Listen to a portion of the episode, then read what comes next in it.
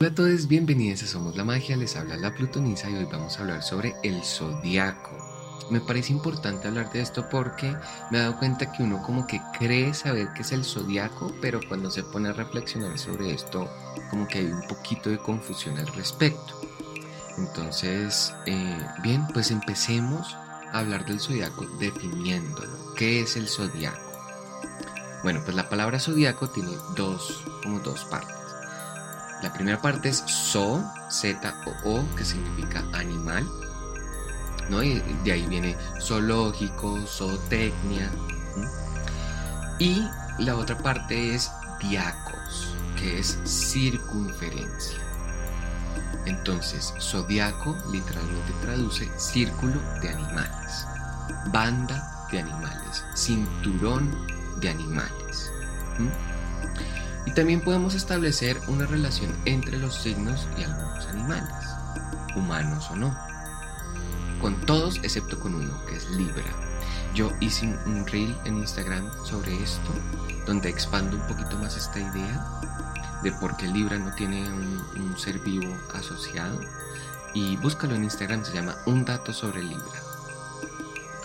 Bien, eh, en Instagram, arroba la plutonisa.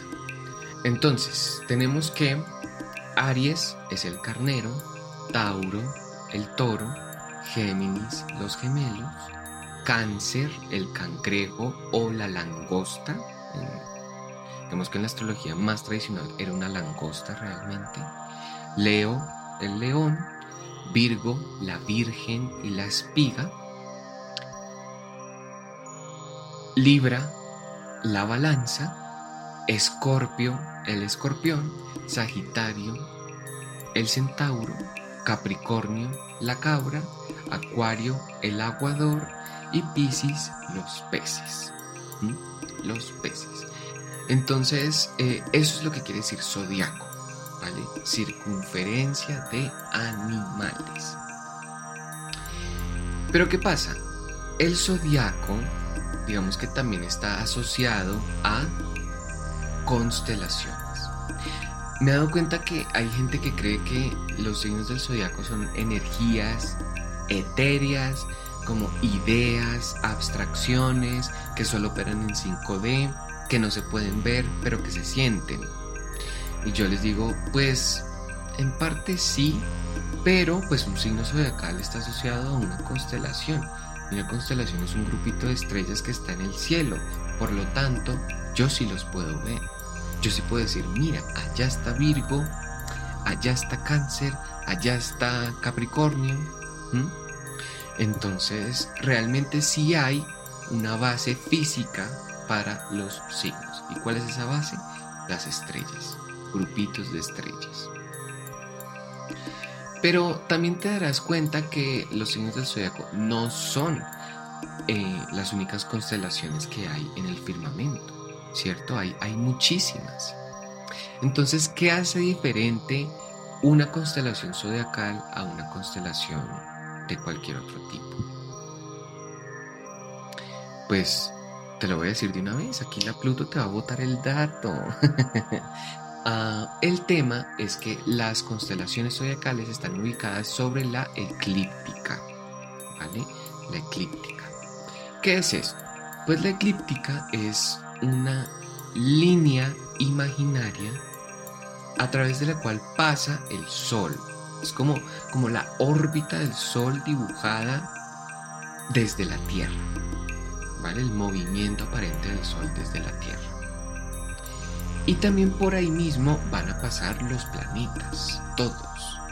¿Vale? Entonces, eh, la diferencia con otras constelaciones es que estas constelaciones del zodiaco están ubicadas sobre la eclíptica. Eh, tú no vas a ver a la luna pasando por la Osa Mayor. tú no vas a ver la luna pasando por ni la luna ni ningún otro planeta pasando por eh, alguna otra constelación. Entonces, eso es lo que las hace, pues digamos que importantes y especiales a las constelaciones zodiacales. Bien. Entonces, em, la eclíptica puede ser dividida en 12 partes. ¿Vale? Vamos a darle cada parte 30 grados para sumar un total de 360 grados, todo, el círculo. Em, y así, son 12 signos, entonces si divido 360 en 12, pues ahí tengo 30. Entonces a cada signo eh, le corresponden 30 grados de la eclíptica, que van del grado 0 al grado 29.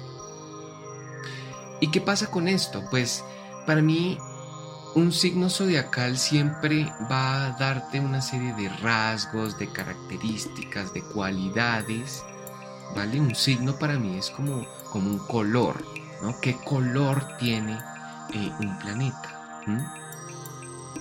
Entonces, por ejemplo, eh, la luna rige las emociones, donde tú tengas a la luna en tu carta astral te va a decir cómo, qué rasgos, qué características, qué cualidades tiene tu mundo interior, tu mundo emocional. Eso es el signo de la luna. Entonces fíjate cómo un signo se convierte en un cómo. ¿Cómo? Cada planeta tiene su misión. ¿Vale? El sol ilumina, la luna nutre, protege, eh, Marte rasga, corta, ¿vale? Tienen una misión. Pero cómo desarrollan esa misión, eso es el signo. O también tú puedes ver el signo zodiacal como una caja de herramientas. Y esa caja de herramientas dicta el cómo. Por ejemplo, si tu misión es cortar, como la de Marte, y tienes cuchillos de, eh, de mantequilla, vas a intentar cortar, pero sí, pero ¿cómo?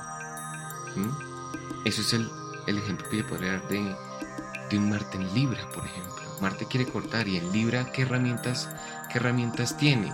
El diálogo, la comprensión.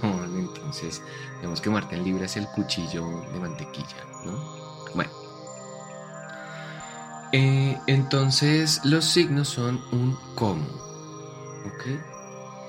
Pero, pero, aquí quiero plantear también algo importante y también es como un objeto de debate y de discusión en la astrología y es dónde empieza el zodiaco, ¿vale? ¿Dónde empieza el zodiaco?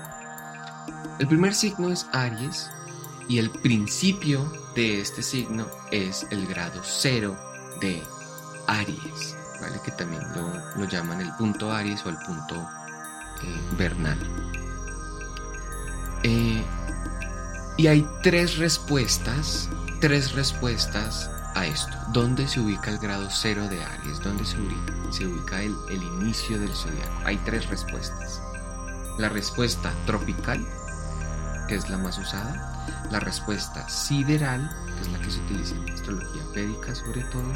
Y la respuesta dracónica. ¿Ok? Tropical, sideral y dracónica. Entonces, estas son tres posturas eh, sobre dónde empieza el zodiaco.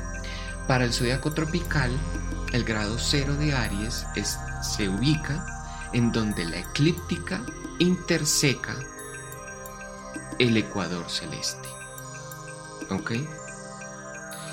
Y esa mirada es la que ha existido desde hace miles de años. ¿vale? Esa es la mirada más tradicional, eh, más europea también y, así. Pero pues no es la única, ¿sí? No es la única. El Ecuador Celeste en este momento de la historia no coincide con donde se ubica científicamente la constelación de Aries, ¿vale?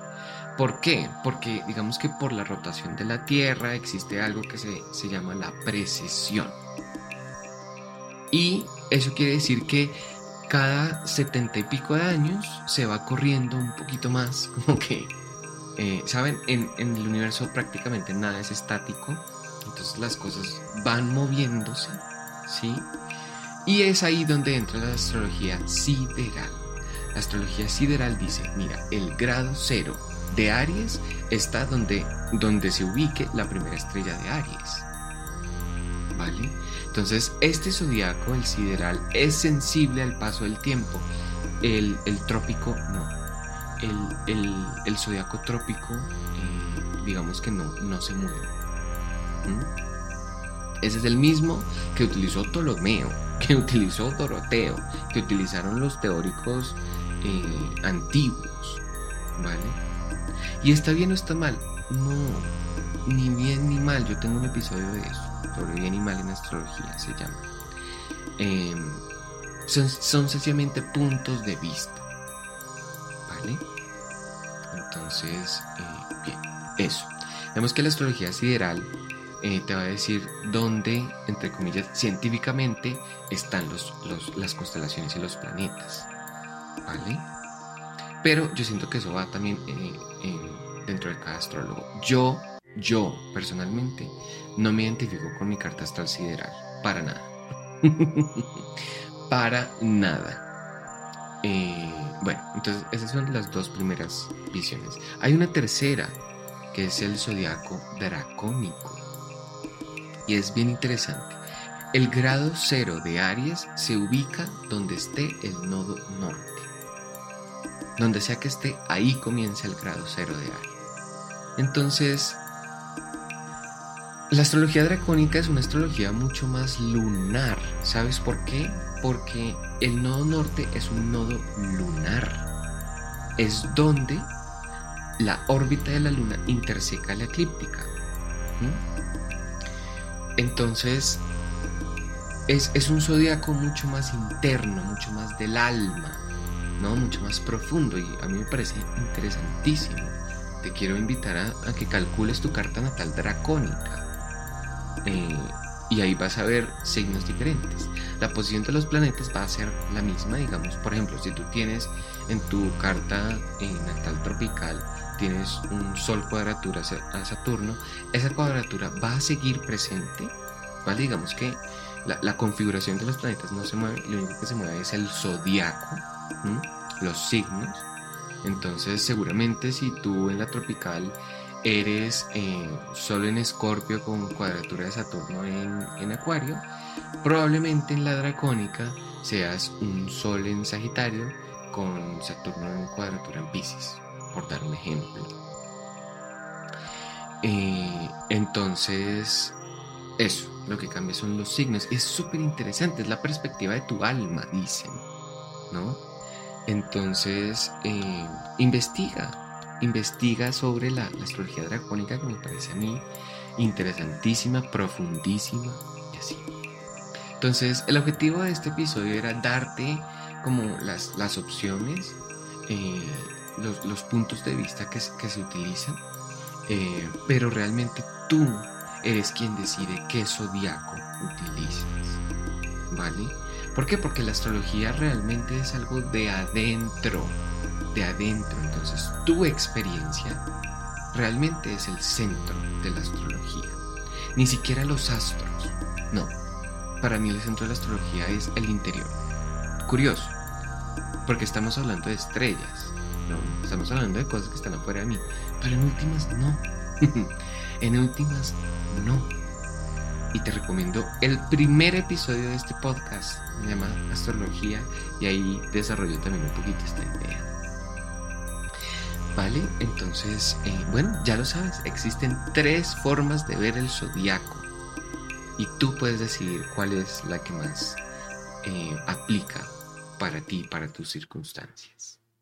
Gracias por haberme acompañado el día de hoy. Yo soy la Pluto y ustedes son la magia. Hasta el próximo.